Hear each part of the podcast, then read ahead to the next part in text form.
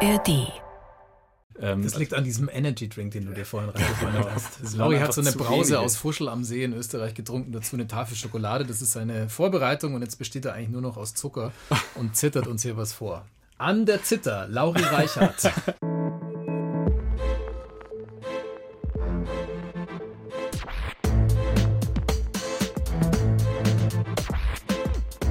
Klassik für Klugscheißer. Hallo und herzlich willkommen zu Klassik für Klugscheißer, dem magischsten Podcast von BR Klassik. Ich bin Uli Knapp. Servus. Und ich bin Lauri Reichert. Schönen guten Tag auch von mir. Musik ist in the air im wahrsten Sinne des Wortes heute. Hört mal, wie es bei uns jetzt im Studio klingt. Hatten wir so auch noch nicht. Also wir hatten es mal ähnlich, aber nicht so schön.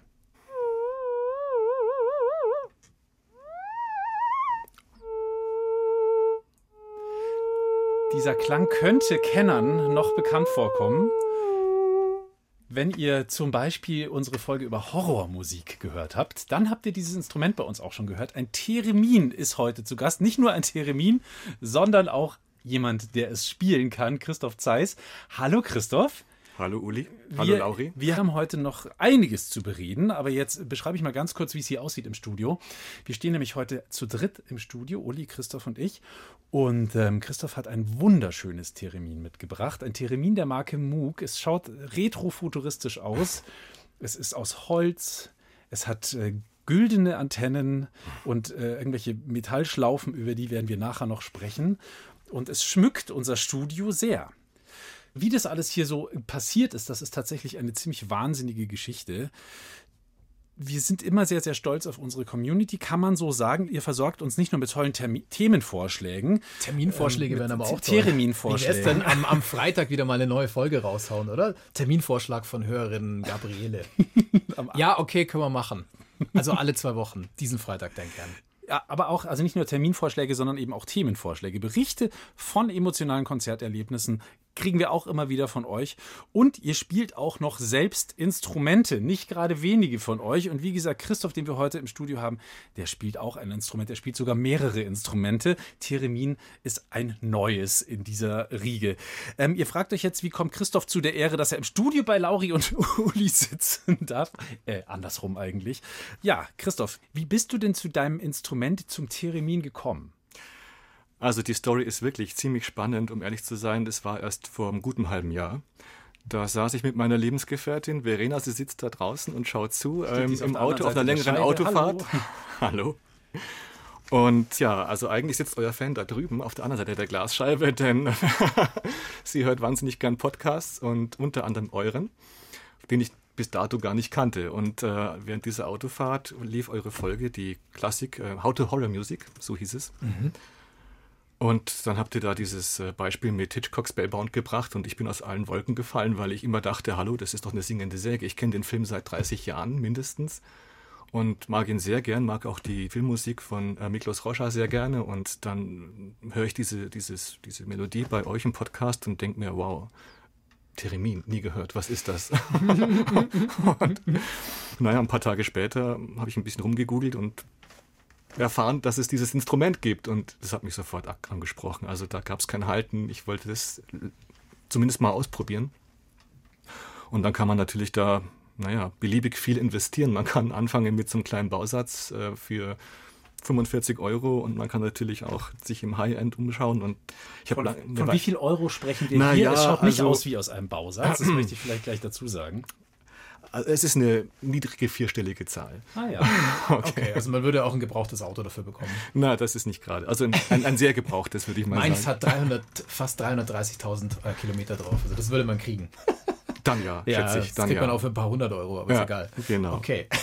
ja, sehr schön. Also Christoph, du bist tatsächlich über unseren Podcast dazugekommen, dieses Instrument zu lernen. Das finde ich schon mal überragend. Genauso war es, ja. Und du spielst an sich Cello.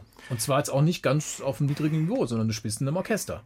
Das ist ein Amateurorchester und ich würde auch meine Kenntnisse auf Amateurlevel ansiedeln, aber es ist, würde ich mal sagen, trotzdem alles sehr anhörbar, was man in diesem Orchester so, im Patentorchester in München zu hören bekommt. Da bin ich aber auch erst seit einem halben Jahr ebenfalls, ähm, wie soll ich sagen, durch meine Inspiration auf der anderen Seite der Glasscheibe. Auch Verena hat das für mich entdeckt, weil ich schon ähm, von seit Jahren den Wunsch habe, wieder mal im Orchester zu spielen. Und eine Woche später war ich dabei. Sehr schön. Spielt ihr, also für alle, die sich in München ein bisschen auskennen, seid ihr da an der Hackerbrücke auf dem Weg zur Wiesen oder seid ihr ähm, in Heidhausen beim Deutschen Museum dort? Also jetzt äh, erwischte mich bei einer Schwachstelle, weil ich mich selber in München nicht so genau auskenne, aber wir spielen, wenn man es genau betrachtet, im Europäischen Patentamt. Ah. Das, also das ist dann Richtung Deutsches Museum in Heidhausen im Stadtteil. Der Museumsinsel gewissermaßen. Ja, sehr gut. Okay, dann kann man es vielleicht ein bisschen einordnen, auch ja. für alle, die so München so ein bisschen kennen. Ja. Sehr schön, okay, gut. Und nachdem das Cello ja in diesem Podcast nicht unbedingt zu kurz gekommen ist in den letzten Jahren, kann man, glaube ich, so behaupten. Das hat man hin und wieder bei uns hören können wollen wir heute über dein neuestes Instrument sprechen, Wunderbar. über das Theremin. Ihr habt es ja gerade schon kurz gehört, einen relativ crazy Sound. Es wird eben auch oft als Gruselsound in Filmmusik verwendet. Da hast du es ja auch sozusagen bei uns gehört, als wir über, du hast den Namen gerade schon genannt, über ähm, einen bekannten Hitchcock-Thriller gesprochen haben, nämlich über Spellbound. Mhm. Und das war das, was du damals bei uns gehört hast. Da hören wir noch mal kurz rein.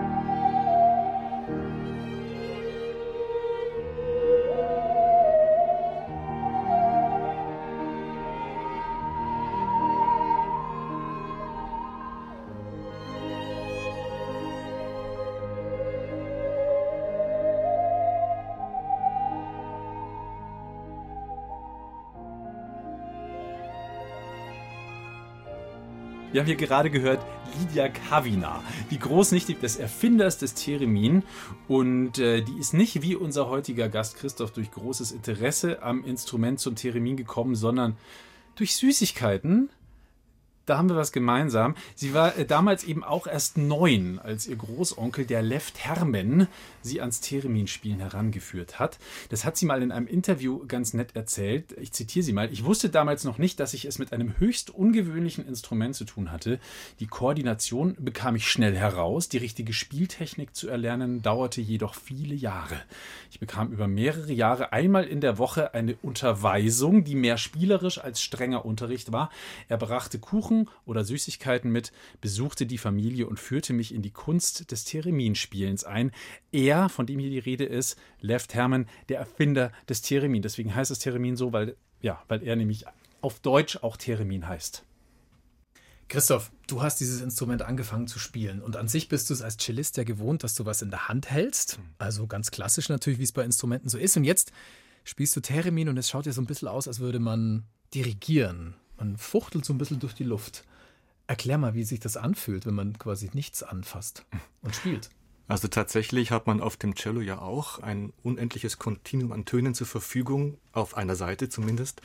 Aber man hat immerhin eine gewisse Orientierung. Wo bin ich denn mit der Hand und ist das Griffbrett an der Stelle schon ein bisschen breiter geworden oder nicht? Also man weiß grob, wo man ungefähr ist und meistens trifft man den Ton auch grob einfach nur durch blind hinfassen. Hier am Theremin habe ich die sogenannte unsichtbare Seite, die zwischen dieser rechten Stabantenne und meiner rechten Schulter sich gewissermaßen aufspannt. Wenn ich es entsprechend tunen würde, hätte ich da, ich glaube, bis zu acht Oktaven drauf. Also wenn ich wollte, Mehr aber ich Mariah kann. Carey. okay, wow. Aber das kann ich nicht spielen, weil meine Hände zu groß sind dafür. Ich mache zu viel ähm, Strecke mit meiner Hand. Deswegen sind es bei mir nur so zwei Oktaven, die ich spielen kann. Aber in Wirklichkeit, du spielst im luftleeren Raum und mhm. hast nun Orientierung. Das heißt, wenn meine wow. zweijährige Tochter mit ihren kleinen Patscherhändchen hier spielen würde, könnte, könnte sie eine viel größere Bandbreite an Tönen erwischen. Mit Sicherheit. Und je größer die Hand ist, umso mehr muss ich das Feld halt stauchen, damit ich nicht zu viele Töne auf einmal greife. Lass uns das doch noch mal ein bisschen transparenter machen. Also wir wollen jetzt noch mal kurz versuchen zu erklären, wie dieses Ding, dieses wunderschöne Theremin, das da vor dir steht, funktioniert. Das Theremin ist ein ja, Holzkasten, uncharmant ausgedrückt, ein sehr schöner Holzkasten. Du sitzt davor und wie du gerade schon gesagt hast, du berührst das nicht beim Spielen. Am Theremin auf der rechten Seite ist eine Antenne mhm. aus Metall und auf der linken Seite ist ein, eine metallene Schlaufe, wenn man so will. Und äh, du könntest uns vielleicht noch mal eine kleine klangliche Kostprobe geben, wie dieses schöne Instrument klingt. Wir haben es ja gerade schon mal ganz kurz gehört, aber ich würde gerne dich noch mal dabei sehen und beschreiben, was du tust. Okay, dann würde ich euch vielleicht einfach mal erklären, was ich zu Beginn mache, wenn ich mich ans Instrument setze und ähm, hier ein paar Einstellungen machen muss. Also im Prinzip habe ich ähm, das erste, was ich versuche, ist immer zu gucken, wo ist der tiefste Ton. Der höchste Ton ist normalerweise da, wenn meine Hand ganz nah an der Antenne ist. Deine also, rechte Hand jetzt Richtung Antenne? Je so. näher er hingeht, desto höher wird der Ton. Das ist jetzt im Prinzip der höchste Ton, den ich machen kann. Ich glaube, das sind 12 Kilohertz, wenn ich aber mich recht erinnere. Du berührst jetzt noch nicht. Ich habe es jetzt gerade berührt, Ganz aber, leicht, okay. aber mhm Genau, und je weiter ich weggehe, umso tiefer wird der Ton. Und eigentlich hätte ich jetzt hier. Da bist du, also da ist die Grenze erreicht, geht es nicht mehr weiter. Genau. Bist du fast einen Meter weg quasi von dem Stab. Ja. Mhm. Und die linke Hand? Die linke Hand macht die Lautstärke in dieser Ringantenne. Das heißt, ähm, ich versuche jetzt mal einen konstanten Ton hier rechts zu halten. Und dann kann ich hier die Lautstärke und die Artikulation machen. Wenn man jetzt das Instrument einfach mal wegretuschieren würde und dich sehen würde, würde man denken, du bist nicht ganz dicht. Wahrscheinlich. Weil die ja. Bewegungen, die man da in der Luft macht, sozusagen, die, äh, die schauen sehr ätherisch aus. Aber das ist ja nicht irgendwas. Also das ist ja, das finde ich, das ist das äh, Faszinierende an diesem Instrument. Es sieht aus, als würdest du in der Luft rumfuchteln. In Wahrheit weißt du sehr genau, was du tust, weil sonst würde das nämlich ja völlig absurd klingen. Also man muss dazu sagen, ich bin ja nach wie vor blutiger Anfänger. Ich glaube zu wissen, was ich tue und ich versuche das Richtige zu tun und manchmal kommt auch das Richtige dabei raus. Aber tatsächlich sieht es wahrscheinlich strange aus. Und tatsächlich habe ich jetzt beim letzten Konzert ganz oft das Feedback bekommen von Leuten, die das im Publikum gesehen haben. Wir haben gar nicht verstanden, was du da eigentlich machst. Wie funktioniert das eigentlich genau? Dann hören wir doch jetzt noch mal ganz kurz aus der Buchse ein klassisches Stück als Bearbeitung für Theremin. Wie mhm. das mit der Literatur für Theremin aussieht, können wir gleich noch mal reden. Okay. Wir hören Les Berceaux von Gabriel Fauré und es spielt die deutsche Theremin-Spielerin Caroline Eick, die ja auch deine Lehrerin ist, Christoph. Mhm. Von ihr kriegen wir gleich noch mehr Eindruck ins Theremin-Spiel. Jetzt hören wir sie erstmal in Aktion.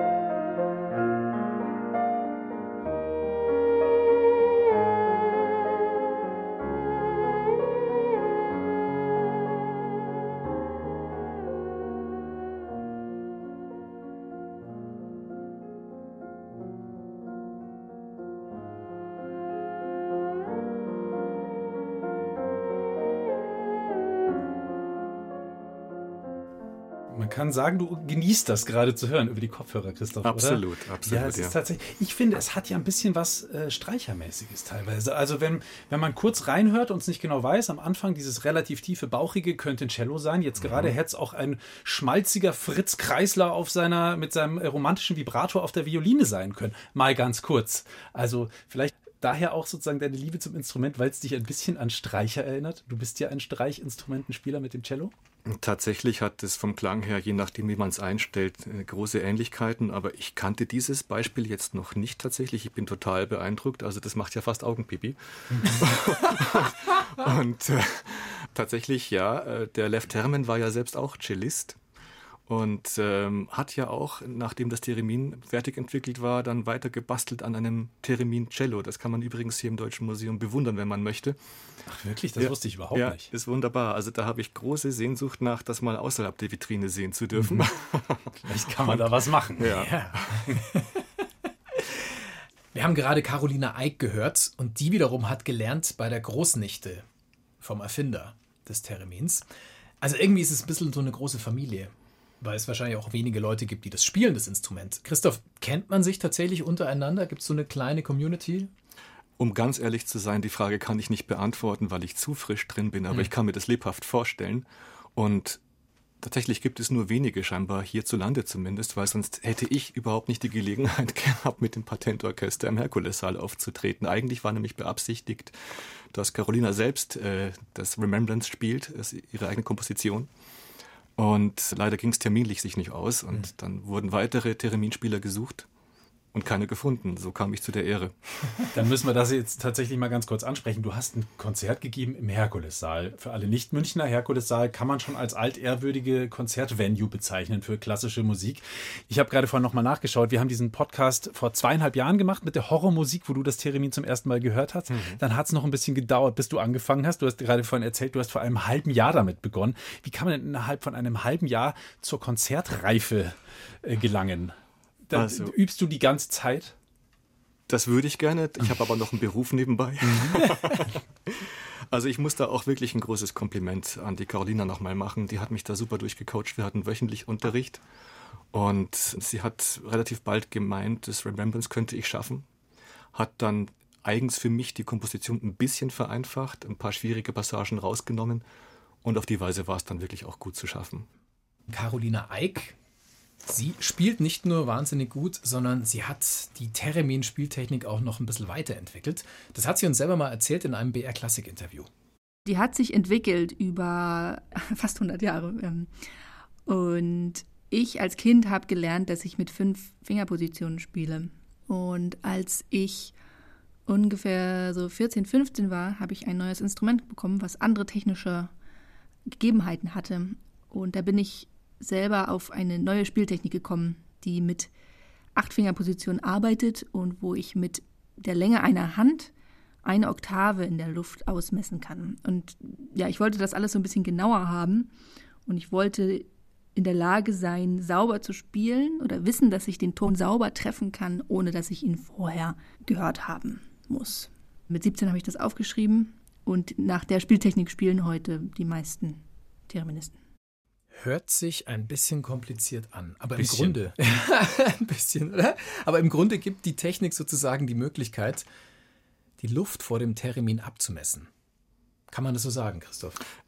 Im Prinzip schon, mit der Länge deiner eigenen Hand. Kannst du uns einmal kurz versuchen, eine Oktav zu spielen? Also einmal die Tonleiter. Ich muss halt erstmal gucken, dass ich wirklich mit dieser Handbewegung von der Position 8 auf die Position 1 eine Oktave schaffe. Und wenn das nicht der Fall ist, dann ist mein Theremin verstimmt. Also Christoph dreht jetzt hier an ein paar Knöpfen rum, die wir nicht näher erläutern, weil wir es einfach nicht verstehen. Aber es wird halt gestimmt. Ah, so. das klingt nach einer Oktave. Jetzt passt's ungefähr.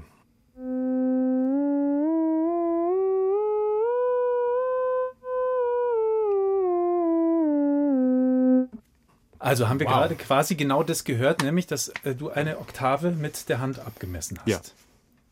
Ohne irgendwas zu berühren, muss man immer wieder dazu sagen, alles im luftleeren Raum. Dann könnte man auch alle meine Entchen zum Beispiel spielen. So wie es jetzt gerade mit der Tonleiter getan ist. Mein erstes Stück war Hänschen klein. ja. Mega. Das ist aber deutlich komplizierter als alle meine Entchen. Ja. Viel größere Intervallsprünge drin. Ja, ja, ja. Sollen wir Caroline Eick nochmal hören? Die Erfinderin der, wie nennt man sie, Acht-Finger-Technik. Ja. Dann tun wir doch genau das. Und zwar hier mit einem Stück von Claude Debussy. Haben wir auch schon lange nicht mehr gehabt bei Klassik für Klugscheißer. Mhm. Umso schöner Claire de Lune, hier gespielt von Caroline Eick.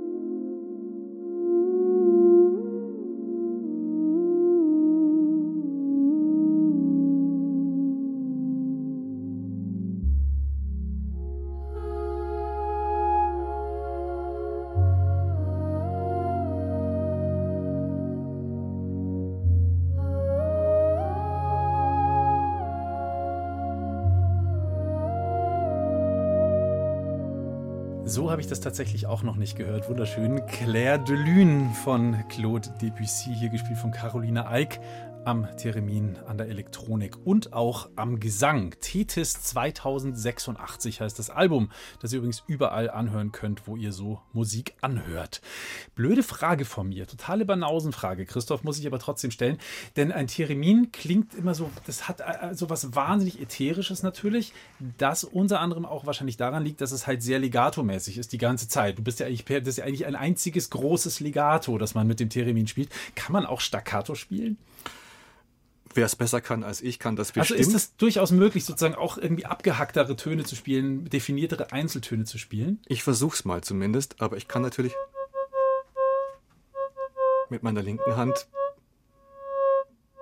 Also die linke Hand, die sozusagen für die Lautstärke sorgt? Ja. Und dann ganz abrupt die Lautstärke ändern, dann kriegst du sozusagen ein bisschen kürzere Töne hin. Interessant.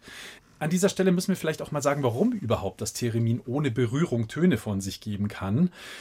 Du bist, darf man vielleicht auch erzählen, du bist ja Ingenieur von Beruf. Das heißt, du bist prinzipiell technisch bewandert, zumindest technischer bewandert als ich als Radiomoderator. Was ich mir habe sagen lassen, korrigiere mich bitte und erkläre es uns dann vielleicht nochmal äh, ein bisschen genauer. Also der Spieler des Theremin beeinflusst ein elektromagnetisches Feld, das durch diese beiden Antennen links und rechts von diesem Holz entsteht.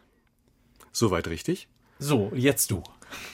Also ich kann ja auch nur das wiedergeben, was ich mir jetzt auf Wikipedia zusammengelesen habe. Also im Prinzip sind da drin LC-Schwingkreise, also Kapazität und Induktivität, die hier dieses Feld erzeugen für zwei Antennen.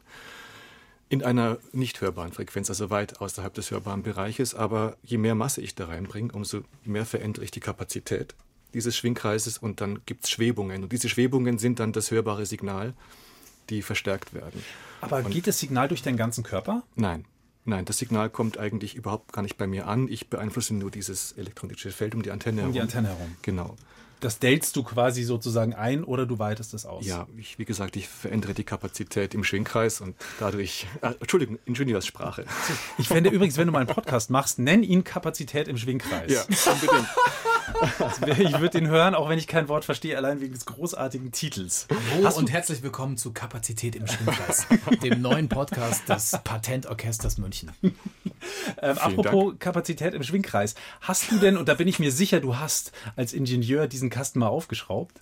Tatsächlich noch nicht. Ich war schwer in Versuchung, aber nachdem das so schnell kam mit diesem Aufführungstermin, habe ich mich echt nicht getraut, hier irgendwas dran rumzuschrauben. ich weiß nicht mehr, wie man es wieder zusammenbaut. Blöd, jetzt ja. ist das eine Gitarre. Äh, aber, also okay, das ist aber das steht noch auf, äh, steht noch auf der To-Do-Liste, mal reinzugucken, was du da. Wir können es gerne gleich mal mit. Nein, auf gar keinen Fall will ich daran schuld sein. Das ist auch so zusammengebaut, viel, viel schöner, bin ich mir ganz, ganz mhm. sicher. Wenn ihr sagt, ihr wollt einen Theremin haben, es ist euch aber zu teuer, dann könnt ihr euch auch selber eins basteln. Kein Witz. Es gibt eine Anleitung dazu, und zwar von unseren Kolleginnen und Kollegen von Deutschlandfunk Nova. Die haben in der Tat in die ARD-Audiothek unter anderem eine Anleitung reingepflanzt. Findet ihr in der Rubrik Netzbasteln bei denen. Sucht einfach mal nach Theremin. Und dann gibt es eine Open-Source-Anleitung, in der ihr erfahrt, worauf ihr beim Zusammenlöten so achten müsst. In der ARD-Audiothek Podcast Netzbasteln. Und wenn dann alles gut gelaufen ist und ihr es gut zusammengebaut habt, dann sollte es im Idealfall so klingen.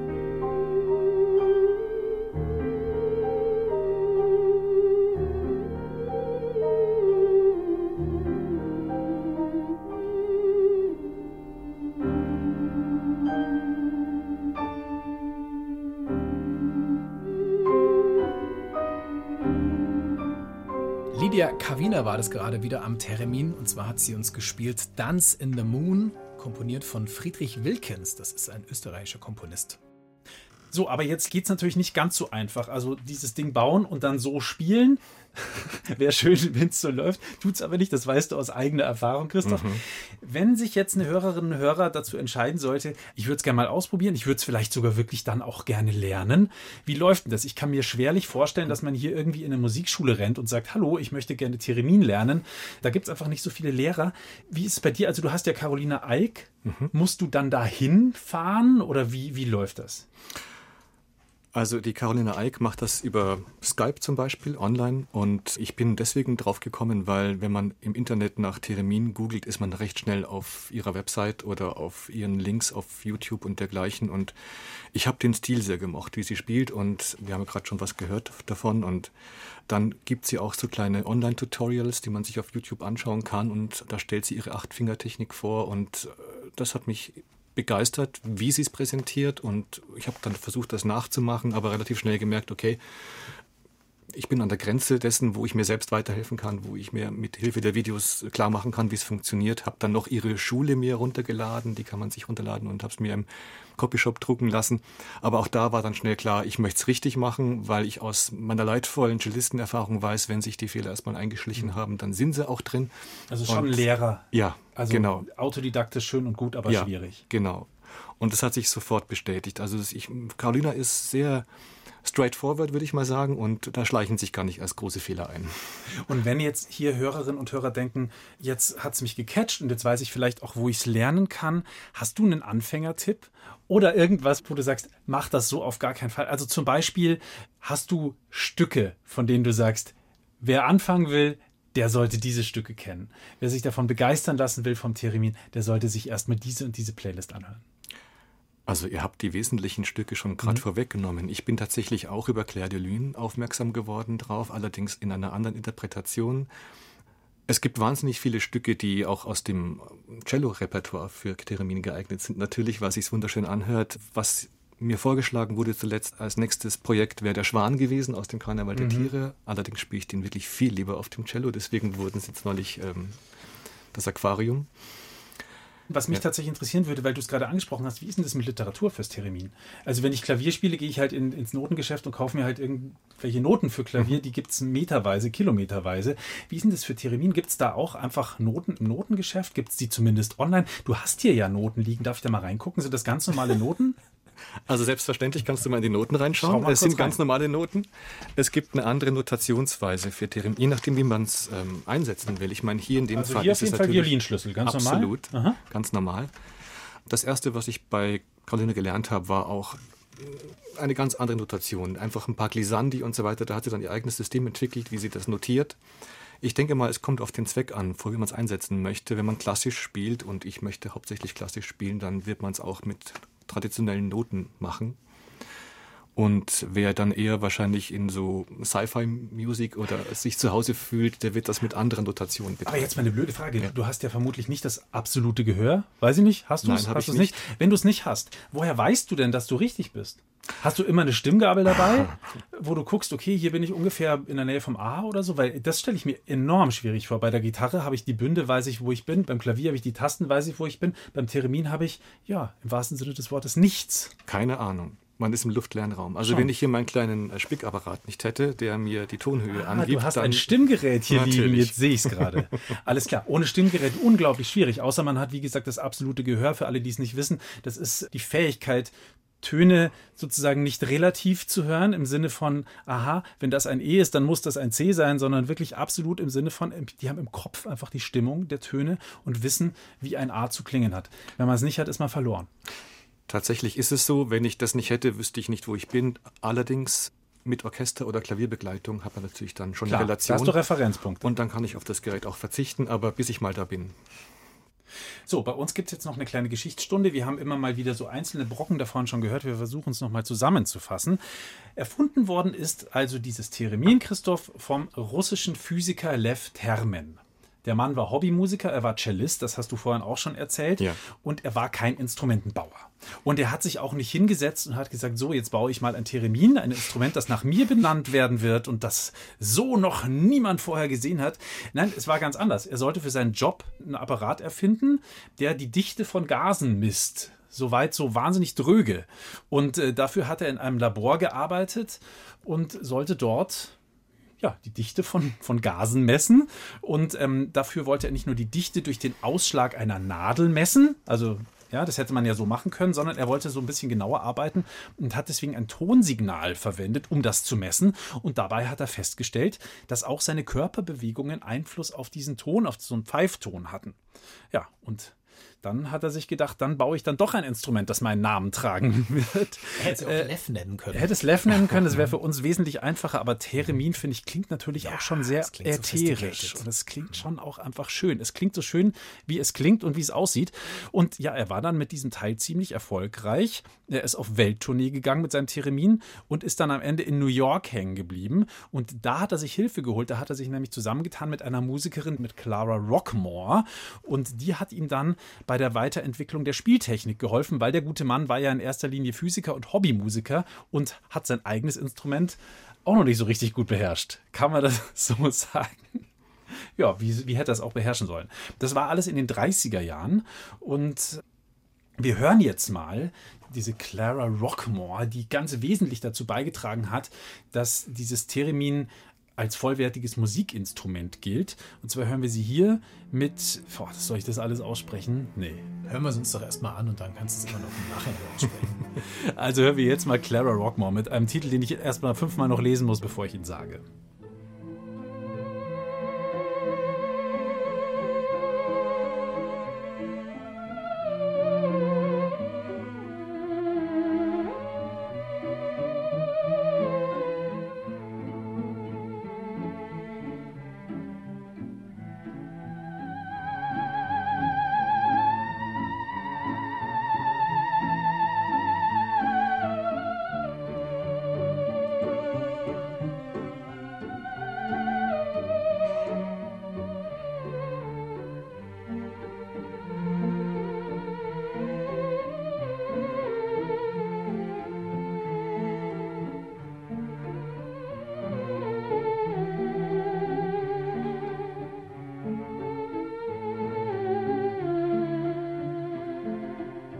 Bachianas Brasileiras haben wir da gehört, komponiert vom brasilianischen Komponisten Heitor Villa Lobos. Und hier am Theremin Clara Rockmore, eine ganz maßgebliche Figur in der Geschichte des Theremin.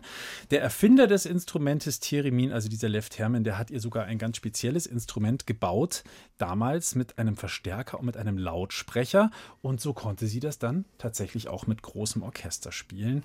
Das Theremin ist im letzten Jahrhundert seltener im Orchesterkontext sozusagen auf Livebühnen aufgetaucht, sondern auch sehr, sehr viel in Filmmusik. Nicht nur in Filmmusik allerdings, auch die Popwelt hat es für sich entdeckt. Portishead, eine sehr bekannte Trip-Hop-Band aus Bristol oder aber auch die alten Rocklegenden von Led Zeppelin, die haben das in ihren Sound eingebaut. Und ehrlich gesagt werden hin und wieder auch mal die Beach Boys genannt, dass die auch ein Theremin verwendet hätten, nämlich in diesem sehr bekannten Song von ihnen, Good Vibrations. Aber es stimmt überhaupt gar nicht. Das ist kein Theremin. Das das hat Lydia Kavina mal in einem Interview aufgelöst. Sie hat gesagt, es war so, dass die Beach Boys das Theremin nicht gut genug beherrschten. Also sie wollten gerne eins, aber sie haben es halt leider nicht drauf gehabt. Da hätten sie sich mal an Christoph wenden sollen. Und äh, sie haben sich dann an Bob Moog gewandt, der ihnen dann eine Spezialkonstruktion gebaut hat mit einer Art Taststreifen, der leichter zu steuern war. Es war zwar derselbe Tongenerator, aber es war keine Antennensteuerung. Übersetzt, sie haben beschissen.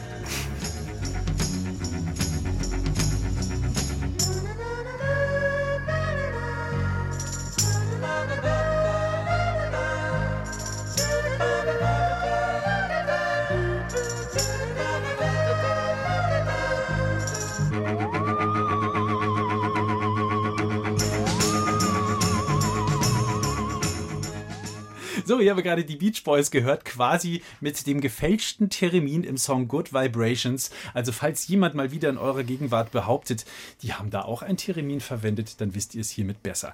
Also dann fände ich es jetzt, ich glaube Uli auch, ist tatsächlich nochmal besonders schön, Christoph, wenn wir dich, dein MOOC und dein Stimmgerät nochmal in Aktion sehen und hören könnten. Denn äh, wir haben dich noch gar nicht so richtig spielen gehört. Gerne. Gibt es einen besonderen Wunsch? Ich hätte vielleicht Remembrance zur Auswahl. Sehr gerne Remembrance. Ist ja immerhin das Stück, das du auf deinem ersten großen Konzert im Herkulessaal gespielt hast.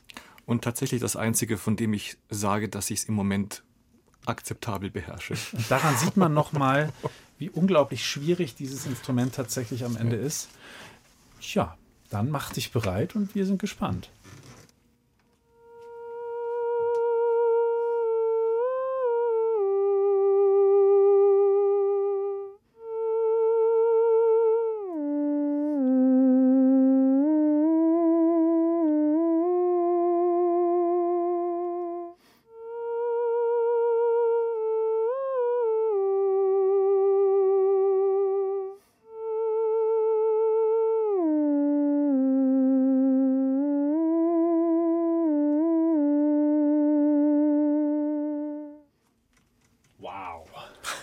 Das sieht einfach so abgefahren aus, wenn man jemanden dann auch so konzentriert, einfach mit den Händen und man, man berührt nichts. Also ja. ein nach wie vor faszinierendes Instrument. Vielen, vielen herzlichen Dank, dass du gekommen bist, Christoph, dass du deinen Schatz mitgebracht hast, dein, dein äh, fast schon ja, nagelneues Theremin und ähm, dass du uns gezeigt hast, wie schön dieses Instrument sein kann.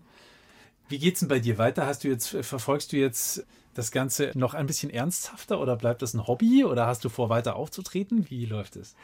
Also ich denke, dieser Auftritt mit dem Patentorchester war eine ziemlich einmalige Geschichte. Ich möchte natürlich sehr gern weitermachen. Ich werde auch weiterhin Unterricht nehmen bei der Carolina. Wir haben das nächste Projekt uns schon vorgenommen, aber sowas in dieser Art ist erstmal nicht in Sicht.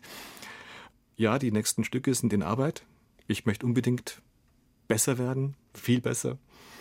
Und natürlich geht es auch mit dem Cello weiter. Also das heißt, das wird mich auch sehr viel Zeit kosten, mit dem Patentorchester weiterzukommen. Das nächste Konzert ist bereits im Oktober.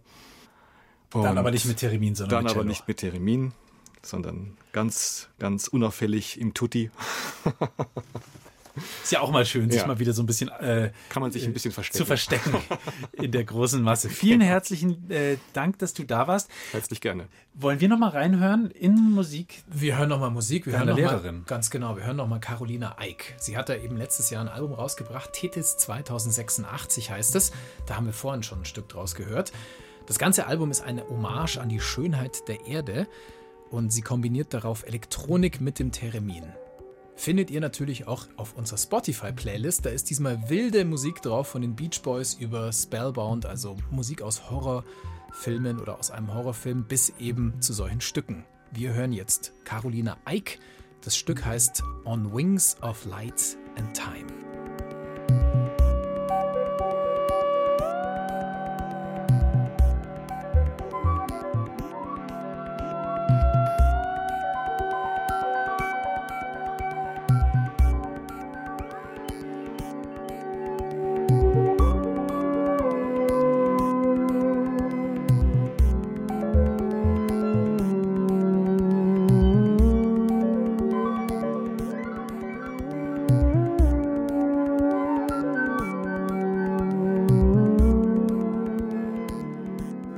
War's für diese Folge von Klassik für Klugscheißer. Ganz großer Dank geht an unseren Gast, diesmal an Christoph.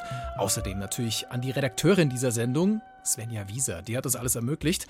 Die Produktleitung hat Anne Henschel, Producer der Folge ist Luca Nikolic und Chefin vom Dienst Christine Amme. Wichtig ist noch, wie es weitergeht. Es ist noch nicht Schluss. Manchmal haben wir ja Anfang August aufgehört mit diesem Podcast. Nee, nee, es geht jetzt den Sommer über erstmal weiter.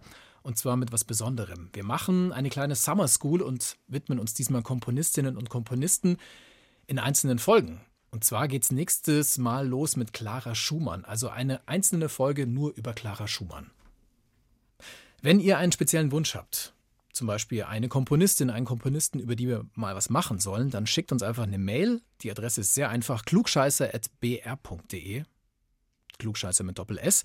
Und wenn euch sonst irgendwas auf dem Herzen liegt zu diesem Podcast, dann teilt es uns auch damit. Einfach eine Mail schreiben, klugscheißer.br.de. Ansonsten gerne diesen Podcast abonnieren in der ARD Audiothek oder wo ihr sonst Bock habt. Das war der Service-Blog. Und ansonsten kann ich euch sagen, ich bin Uli Knapp. Macht's es gut. Ich bin Lauri Reichert. Bis demnächst. Bis demnächst. Bis demnächst. Bis demnächst.